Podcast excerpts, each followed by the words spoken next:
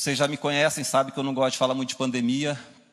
E para ser sincero comigo mesmo, não vou falar de pandemia. Mas eu quero falar sobre Deus está no controle de todas as coisas. Esse é o tema da minha ministração. Deus está no controle. E muito mais, né? É, do que isso, o fato do pastor Francisco ter falecido, a gente fica com os questionamentos, né? Por que o pastor Francisco? E assim, eu creio que é, é, diferente. O pastor Miguel, quando ele veio a, falecer, ele estava enfermo fazia muito tempo, ele passou por muitos processos, né? Muito tempo oração e tal, ia para UTI e voltava. Então havia já até um, um conforto de saber que ele estava sofrendo muito, mas o pastor Francisco foi assim. Eu mesmo não sabia que ele que ele tinha algum problema, né? Ontem foi colocado no grupo do presbitério para orarmos e de ontem para hoje já aconteceu tudo, já passou por uma cirurgia e não resistiu. Mas então a gente fica questionando por que aconteceu, por que aconteceu, por que, que é assim, né? Eu creio que esse ano 2020 é o ano dos porquês, né? Quantos de nós estamos perguntando por que isso, por que aquilo, por que, que aconteceu assim, por que, que foi assim, por que, que o Covid age assim no um, por que o Covid age assim no, age assim no outro, por que, que um morre e outro não morre, por que um pega, outro não pega. É o ano das perguntas, né? E as respostas estão todas em Deus, porque Deus está no controle. Eu quero começar com o Salmo 33, versículo 11, que diz assim: Salmo 33, 11. Mas os planos do Senhor permanecem para sempre, seus propósitos jamais serão abalados. Mais uma vez, para você gravar esse versículo. Mas os planos do Senhor permanecem para sempre, seus propósitos jamais serão abalados. Tudo o que acontece neste mundo que nós conhecemos passa pelo crivo daquilo que Deus tem determinado. Deus não está preocupado, Deus não está, é, não foi pego de surpresa, Deus não foi surpreendido pelo que está acontecendo, por mais trágico que pareça. Por mais difícil que nós possamos pensar nisso, diante das tragédias, diante de tantos óbitos, mas Deus, ele não foi surpreendido. Deus em nenhum momento ficou preocupado, ai, o que eu vou fazer por causa dessa situação? Fugiu ao meu controle, eu não estou conseguindo controlar esse mundo. Não, o Senhor continua no controle. O Senhor continua com as mãos estendidas, o Senhor continua querendo que eu e você aprendamos alguma coisa. Eu não sei o que você tem aprendido. Falei isso na primeira ministração que eu fiz aqui, quando ainda estávamos com a igreja fechada, que foi somente online. O que que nós estamos aprendendo? O que que nós estamos levando no meio de toda essa situação? Da onde você saiu em março e aonde você está hoje, dia 13 de dezembro? Qual o caminho que você percorreu de crescimento, de entender todos os propósitos de Deus para a sua vida, aonde Deus queria te colocar, aonde Deus queria te levar para que você fosse uma pessoa melhor, para que você fizesse algo diferente, porque a pandemia vai passar, vai passar, e daí o que mudou? Infelizmente, outras coisas vão vir ruins. Nós pensamos que nós somos os mais coitadinhos das pessoas porque nós estamos inseridos nessa pandemia. Mas quantas coisas já aconteceram negativas muito piores do que essa pandemia de sofrimento, de morte, de, de lutas, de guerras, de pandemia da, da gripe espanhola e tantas coisas que aconteceram Primeira, Segunda Guerra Mundial, bomba atômica. E nós achamos que esse momento é o pior de todos, porque nós estamos inseridos nele. Mas não é. Outros vão vir, infelizmente, é o processo, e vai ser assim até o dia que Jesus voltar, e no final dos tempos vocês sabem que as coisas vão ser bem terríveis, esteja preparado. Enfim, Salmos 37, versículo 23 e 24 diz assim: O Senhor dirige os passos do justo ele se agrada de quem anda em seu caminho. Ainda que tropece, não cairá, pois o Senhor o segura pela mão. Senhor está dirigindo os passos do justo. É bem importante isso. Ele se agrada de quem anda em seu caminho. Isso também é muito importante.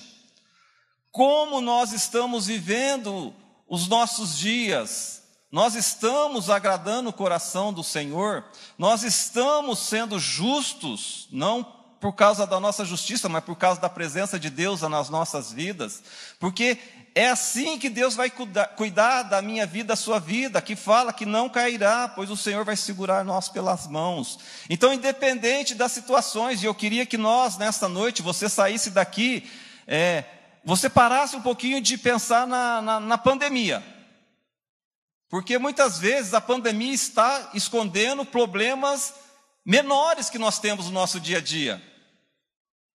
Muitas vezes a pandemia está sendo desculpa para casamentos destruídos, não por causa da pandemia, mas por causa que você não consegue se ajustar com seu marido, com a sua esposa.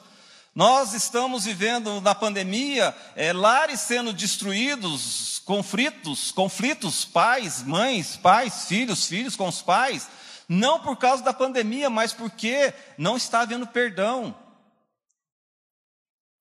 Tantas coisas que nós estamos é, Pegando no atacado, esquecendo do varejo, as pequenas coisas. Então eu queria que você olhasse para o seu dia a dia, que você olhasse para a sua vida, naquilo que você está enfrentando. O Leandro me deu a direção para esta palavra quando ele leu Romanos 8, ali no finalzinho, e eu vou terminar com esse texto de Romanos 8, porque nada pode nos separar do amor de Deus que está em Cristo Jesus. Nada, nenhuma situação, nenhuma luta. E eu quero que você entenda que, diante de situações ruins, que parece que é o fim, Deus continua no controle. E Deus age dessa forma, para que eu e você possamos crescer. O objetivo de Deus em, em nos trazer adversidades é fazer que eu e você cresçamos em conhecer a Ele, cresçamos em dependência dEle, cresçamos em fé, que a nossa fé seja maturada, que a nossa fé seja estabelecida. E eu quero trazer um texto de Mateus, eu queria que você abrisse agora, Mateus 14, a partir do versículo 22.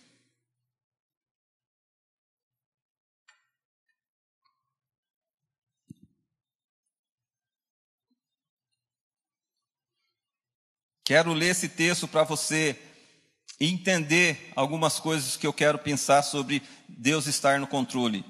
Versículo 22 diz assim: Logo em seguida, Jesus insistiu, por favor, grave essa palavra. Jesus insistiu, em outras traduções diz que Jesus obrigou os seus discípulos. Insistiu e obrigou Jesus insistiu com seus discípulos que voltassem ao barco e atravessassem até o outro lado do mar, enquanto ele despedia as multidões. Depois de mandá-las para casa, Jesus subiu sozinho ao monte a fim de orar. Quando anoiteceu, ele ainda estava ali sozinho. Enquanto isso, os discípulos distantes da terra firme lutavam contra as ondas, pois um vento forte havia se levantado. Por volta das três da madrugada, Jesus foi até eles, caminhando sobre as águas. Quando os discípulos ouviram caminhando sobre as águas, ficaram aterrorizados. É um fantasma! gritaram, cheios de medo. Imediatamente, porém, Jesus lhe disse: Não tenham, não tenham medo, coragem, sou eu. Então Pedro gritou: Se é realmente o Senhor, Ordene que eu vá caminhando sobre as águas até onde está. Venha, respondeu Jesus. Então Pedro desceu do barco e caminhou sobre as águas em direção a Jesus. Mas, quando reparou no vento forte e nas ondas, ficou aterrorizado, começou a afundar e gritou: Senhor, salva-me! No mesmo instante, Jesus estendeu a mão e o segurou. Como é pequena a sua fé, disse ele por que você duvidou? Quando entraram no barco, o vento parou, então os outros discípulos o adoraram e exclamaram: De fato, o Senhor é o Filho de Deus. Amém? Um texto muito conhecido, muito maravilhoso, tenho certeza que você já leu, releu muitas vezes, tenho certeza que já, já ouviu ministrações profundas sobre esse texto, mas eu quero pensar algumas coisas para nós entendermos de como Deus está no controle de tudo. Aqui, quando Jesus insiste e obriga os seus discípulos, Jesus não estava brincando com os discípulos. Ah, vou fazer uma pegadinha com os discípulos, vou mandar eles para o mar para eles sofrerem no meio das ondas. Não, Jesus tinha um objetivo muito claro em favor dos discípulos nesse momento nessa situação que eu falei, né, que parece o fim, entendendo que a maioria dos discípulos de Jesus eram pescadores, então eles estavam super acostumados com tempestades. Não era algo novo para eles. Mas enfim, eles foram, entraram no barco por uma promessa de Jesus. Primeira coisa que Jesus fala: ó, oh, entrem no barco e atravessem até o outro lado do mar. Deus, Jesus estava no controle dessa situação porque ele liberou a promessa para os discípulos de que eles chegariam sim do outro lado do mar. E não importa qual sejam as ondas, os ventos, as tempestades que nós enfrentamos, nós vamos chegar do outro lado. Se nós estivermos alinhados com a promessa daquilo que Deus determinou para mim e para a sua vida. Se nós sermos justos, se nós vivermos o caminho, que, andemos no caminho do Senhor, se nós formos íntegros. Então Jesus fala isso para eles, e eles vão, e no meio do caminho, diante das dificuldades, eles esquecem de que havia essa promessa de que eles iam chegar do outro lado.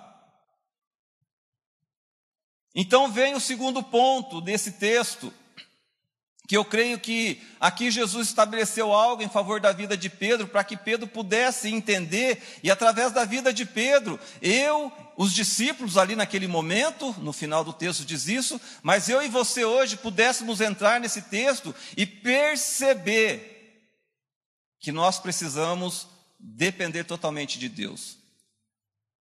Pedro era um cara totalmente sanguíneo, Pedro era o cara que partia para cima.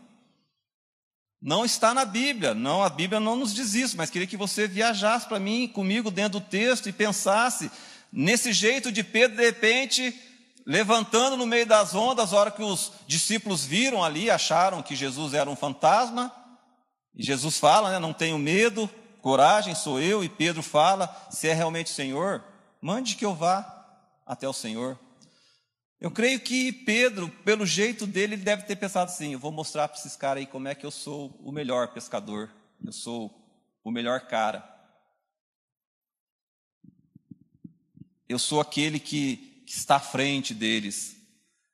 E aqui eu creio que Jesus, quando Pedro está caminhando sobre as águas, e não se esqueça que as águas não eram tranquilas, era uma forte tempestade com ventos. Então pensa aí num mar revolto, o barquinho deles, né, chacoalhando para lá e para cá, e Pedro subindo ali e começando a caminhar sobre essas águas. Enquanto Pedro estava olhando em direção a Jesus, ele continuou caminhando. Mas quando ele reparou no vento, quando ele percebeu que ele não era tão bom, quando ele percebeu que Jesus queria tratar da autossuficiência de Pedro, por achar que ele podia estar à frente dos outros discípulos, ele começa a afundar. E Deus quer, quando Deus está no controle da minha e da sua vida, não pode haver autossuficiência.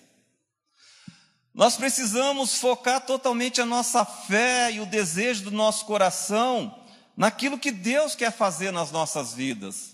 E isso não é fácil.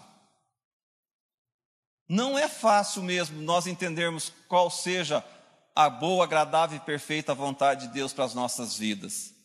Mas nós precisamos focar as nossas forças, a nossa fé nesse sentido, de saber que a nossa, a, o, nós estamos de pé, nós estamos vivos hoje porque o Senhor permitiu.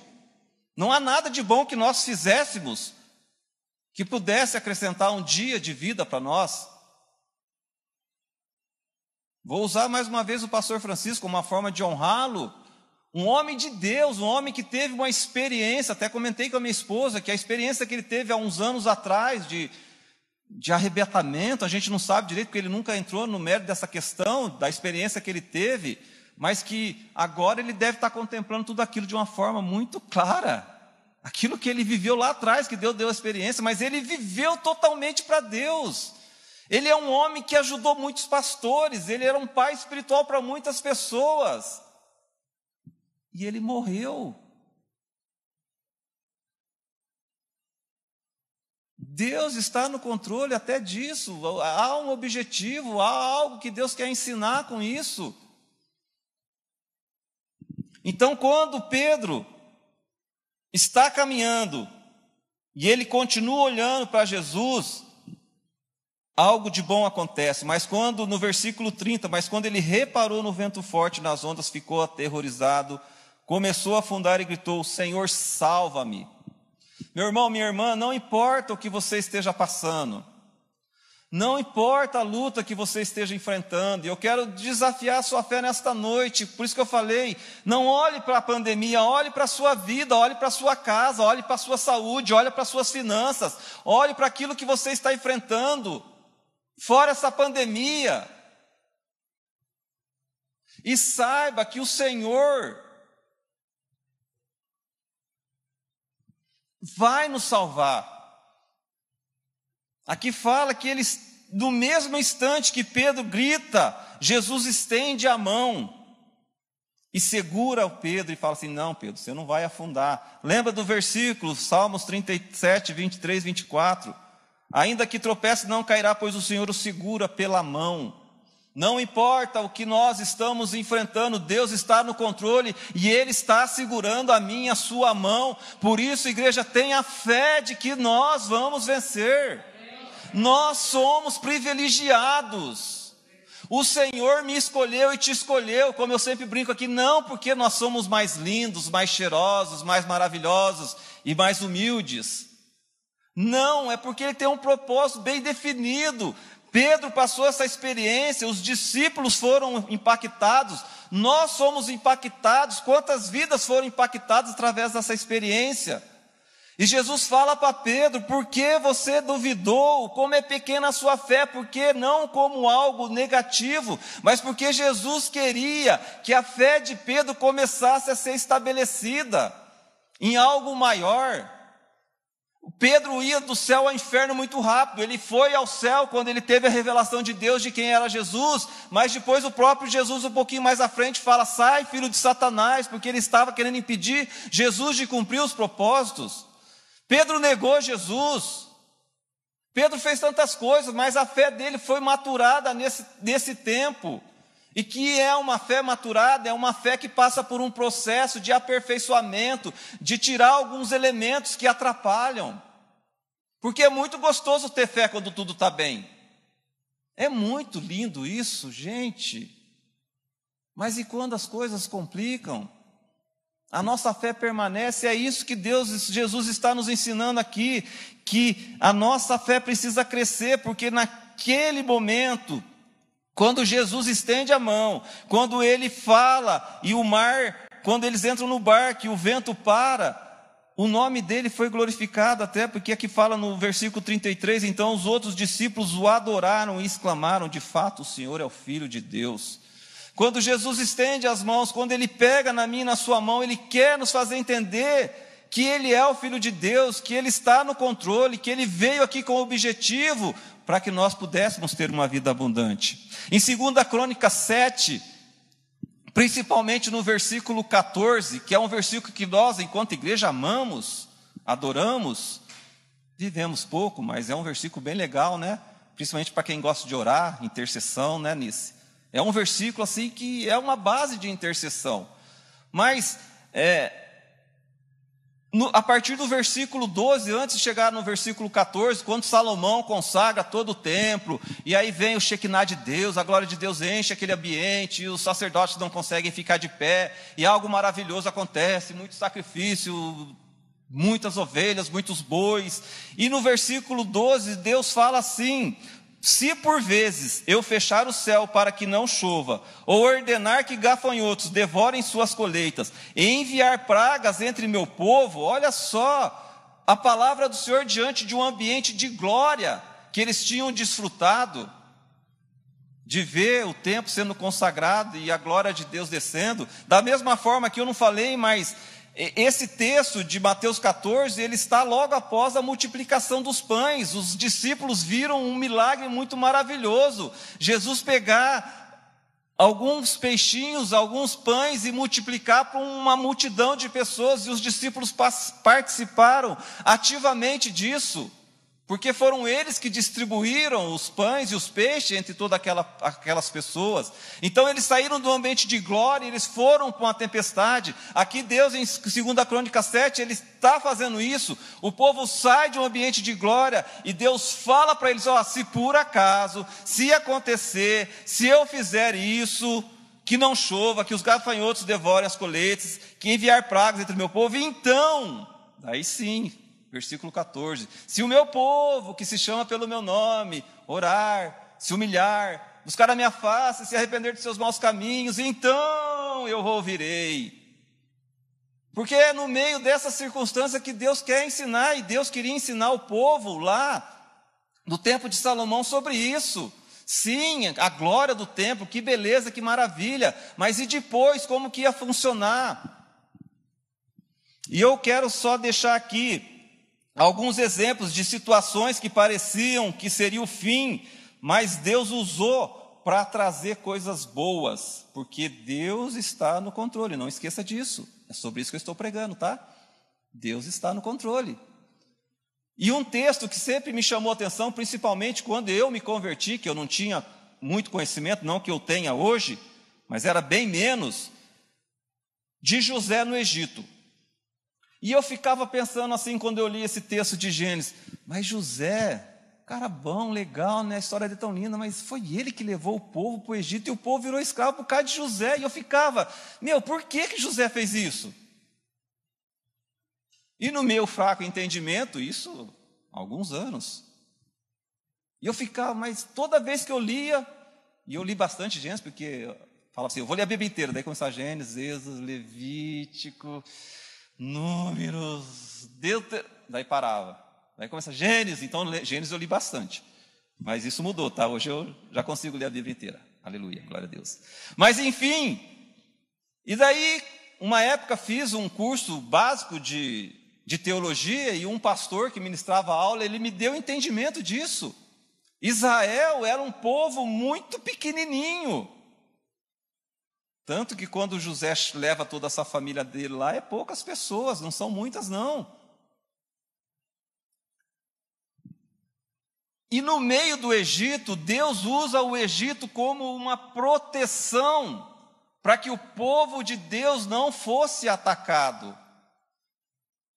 Eu falei isso na última ministração que eu fiz, que Deus escolheu o povo de Israel não porque eles eram melhores, maiores ou alguma coisa, porque sabiam guerrear, eles não sabiam nada disso, mas Deus escolheu simplesmente porque ele queria manifestar a glória dele através desse povo pequeno. E o povo dentro do Egito, ele cresce, se desenvolve e vira uma multidão, tanto que quando Moisés vai lá para tirar o povo do Egito, dois milhões, dois milhões e meio de pessoas, não sei, é a é, os cálculos que os, estu, os estudiosos fazem de uma multidão. Então, em algo que parecia negativo, Deus faz acontecer algo maravilhoso, uma grande nação se forma. Como eu falei, os discípulos tinham uma promessa de que eles chegariam do outro lado, da margem de lá do lago, e o povo tinha uma promessa que, que Deus fez para Abraão: ó, em ti serão benditas todas as famílias da, da terra.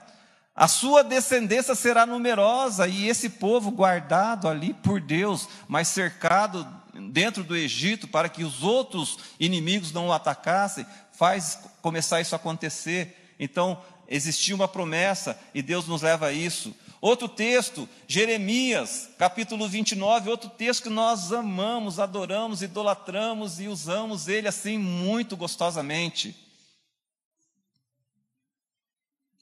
Versículo 11: Porque eu sei os planos que tenho para vocês, diz o Senhor. Jeremias 29, 11. São planos de bem e não de mal, para lhes dar o futuro pelo qual anseiam. Glória a Deus, irmão. Naqueles dias, quando vocês clamarem por mim em oração, eu os ouvirei. Se me buscarem de todo o coração, me encontrarão. Serei encontrado por vocês, diz o Senhor. Gente, isso é lindo. Mas muitas vezes, assim, eu tenho certeza que, como eu demorei para perceber, esse texto está inserido num cativeiro. O povo estava sendo deportado para ir para um cativeiro de 70 anos. E coitadinho do Jeremias, né? Coitadinho de todos os profetas, porque quando você lê os profetas, você, puxa, mas esse povo é igualzinho nós. Cabeça dura, coração duro, dura serviço, um povo que não se rende. E Jeremias falando: Ó, oh, vocês têm que deixar, vocês têm que ir para a Babilônia, porque o Senhor vai fazer lá, o Senhor vai cuidar, quem não for vai morrer. E levantava falsos profetas: Não, pode ficar, Deus não vai fazer isso, não. Nós somos o povo de Deus. Imagina, sim, esse texto de os pensamentos de bem e não de mal estão inseridos num contexto de, de, de, de escravidão.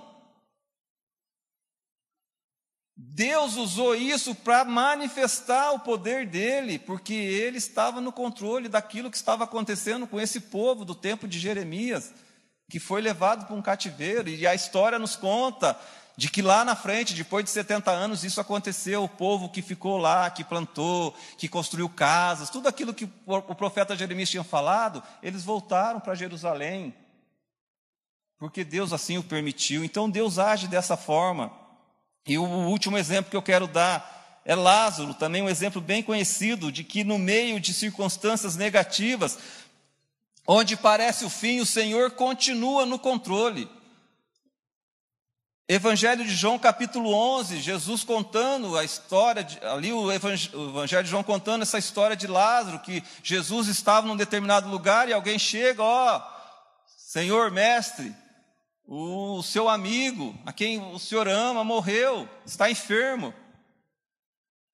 E a primeira coisa que Jesus faz é assim: ó, fica tranquilo, essa enfermidade de Lázaro não é para a morte, mas é para que o nome de Deus seja glorificado, para que o nome do Filho de Deus receba a glória. E eu não vou entrar aqui em todo o texto, mas você sabe que Jesus vai, daí ele para e fica quatro dias. Quando chega, Lázaro já está cheirando mal, já está lá no, no, no seu túmulo. E Jesus fala: Lázaro vem para fora, e Lázaro sai ressuscitado, e foi maravilhoso, lindo, especial. Mas tudo aconteceu para que o nome de Deus fosse glorificado. O Senhor estava no controle dessa situação.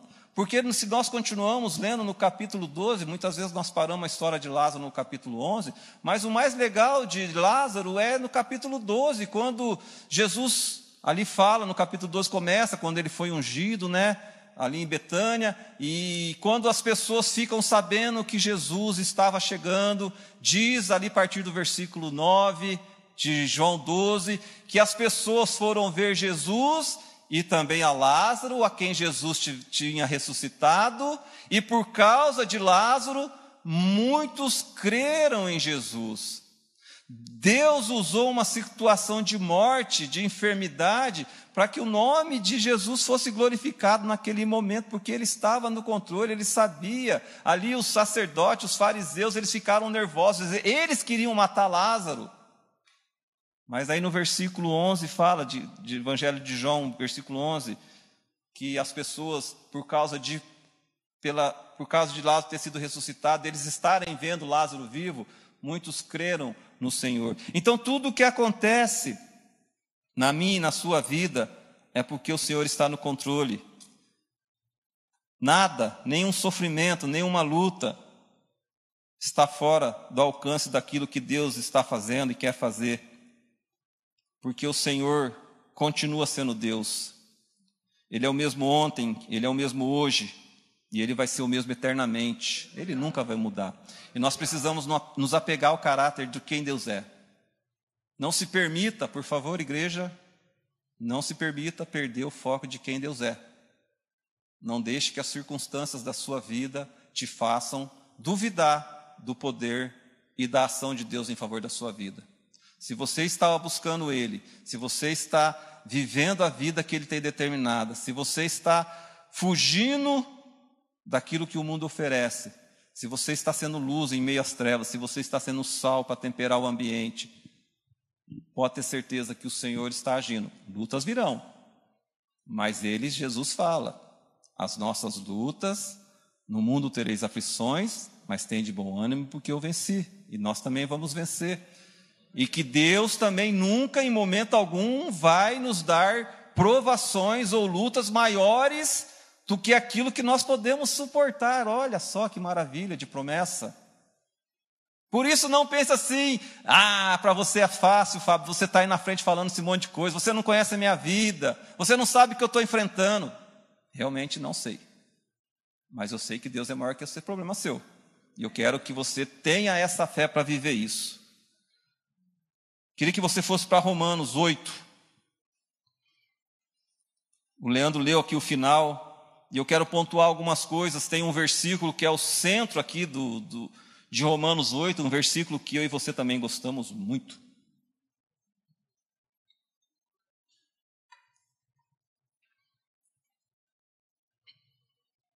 Todo o contexto de Romanos 8 fala sobre aquilo que Jesus fez, que Jesus tirou a condenação do pecado, que pelo Espírito Santo nós conhecemos o coração do Pai, que o Espírito Santo conhece as nossas fraquezas, que nós antes éramos dominados pela natureza humana, mas agora nós somos dominados pelas coisas do Espírito, e isso faz toda a diferença, que através do Espírito Santo nós podemos reconhecer que Deus é o nosso Aba, o nosso Pai,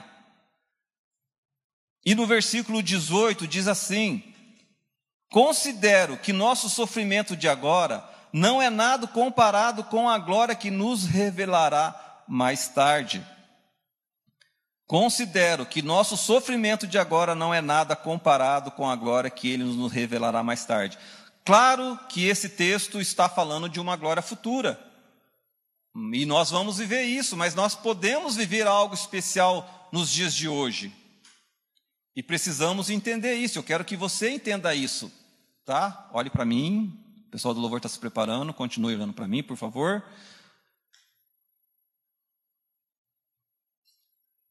Então o Senhor quer fazer realmente com que eu e você vivamos algo maravilhoso. Ali no versículo 32 fala assim: Se ele não poupou nem mesmo seu próprio filho, mas entregou por todos nós, acaso não nos dará todas as outras coisas? Deus não poupou Jesus, passou por um sofrimento extremo por causa de um objetivo, de um propósito de Deus de nos salvar. Toda a angústia, toda a dor, todo o sofrimento de Jesus, o alto preço que ele pagou para que eu e você pudéssemos ser livres Deus usou todo esse sofrimento para que nós pudéssemos viver algo novo, algo especial. Versículo 35. O que nos separará do amor de Cristo? Serão aflições, calamidades, perseguições ou fome, miséria, perigo ou ameaças de morte? Como dizem as Escrituras, por causa de ti, enfrentamos a morte todos os dias, somos como ovelhas levadas para o matadouro. Mas, apesar de tudo isso, somos mais que vencedores da, por meio daquele que nos amou. Paulo é o cara para falar de sofrimento também. Você conhece a história, também não vou entrar aqui no mérito da questão. E quando Paulo escreve tudo, tudo isso daqui, termina com esse versículo 37. Mas apesar de tudo isso, somos mais que vencedores por meio daquele que nos amou. Meu irmão, minha irmã, Deus está no controle da sua vida. Que a sua fé seja maturada. Se você está afundando nesta noite, grite: Senhor, salva-me. Senhor, socorre-me. E o Senhor está pronto, Ele vai estender as mãos, e Ele vai te segurar, e Ele vai te fazer vencedor.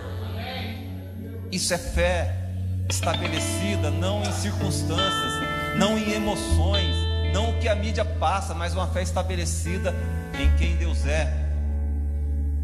Versículo 38, que foi o que o Leandro leu: Estou convencido de que nem a morte, nem vida, nem anjos, nem demônios, nem o que existe hoje, nem o que virá no futuro, nem poderes, nem altura, nem profundidade, nada em toda a criação jamais poderá nos separar do amor de Deus revelado em Cristo Jesus, nosso Senhor. Deus está no controle e nada pode nos separar desse amor, por mais que você se esforce, por mais que eu me esforce. Deus nos ama. Não quer de forma alguma que nós fiquemos do mesmo jeito que nós estamos. Ele quer que nós mudamos. O texto de de Romanos 8, Paulo está ensinando isso. Uma vida no Espírito nos faz viver de uma forma diferente. Quando nós somos guiados pelo Espírito, nós almejamos coisas diferentes. Quando o Espírito Santo que habita em mim e você, porque nós já o recebemos, ele faz parte da nossa vida, ele nos faz viver algo novo, ele nos faz deixar, como eu falei, as, os desejos pecaminosos da natureza humana e nos faz querer viver as coisas celestiais, aquilo que Deus tem determinado. E como eu disse, o versículo que está no centro de tudo isso, que é Romanos 8, 28. E sabemos que Deus faz todas as coisas cooperarem para o bem daqueles que o amam e que são chamados de acordo com o seu propósito. Quem ama Deus? Então Deus, que está no controle de tudo, vai fazer que tudo coopere para o seu bem. Quem vive os propósitos de Deus? Ué, ninguém? Falar que ama Deus é fácil, falar que vive o propósito dele é mais difícil? Não, porque se você ama Deus, você vive os propósitos dele.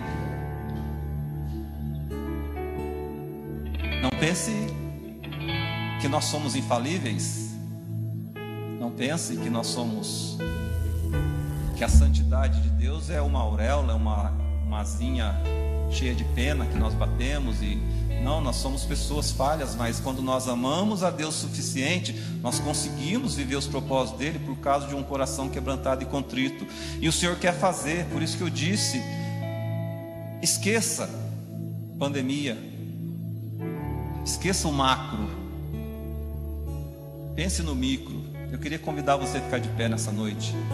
O que que você está enfrentando. E o meu objetivo dessa ministração nessa noite é para que você saia daqui mais confiante, que você saia daqui fortalecido, que você ouça a voz de Jesus falando assim: não tenham medo, coragem, sou eu que estou aqui que muito mais daquilo que eu estou falando para você, o Espírito Santo esteja testificando no seu coração de que Deus está no controle da sua vida, de que Deus vai fazer você ser mais do que vencedor, sim. E não é uma teologia barata que eu estou ministrando para vocês nesta noite, que é só florzinha. Não, é a palavra de Deus me desafiando, te desafiando a vivermos um padrão de fé que vai sendo gerado dia após dia, assim como foi com Pedro, que ele passou por esse processo. Depois, em Atos 2, ele é cheio do Espírito Santo. E quantas coisas fez Pedro por causa de uma fé maturada? Não fique prostrado nessa situação que você está enfrentando. Você que está na sua casa, não pense que não tem jeito, que é o fim. O Senhor está mandando dizer para você: as portas continuam abertas. Igreja, as portas continuam abertas para você ser abençoado.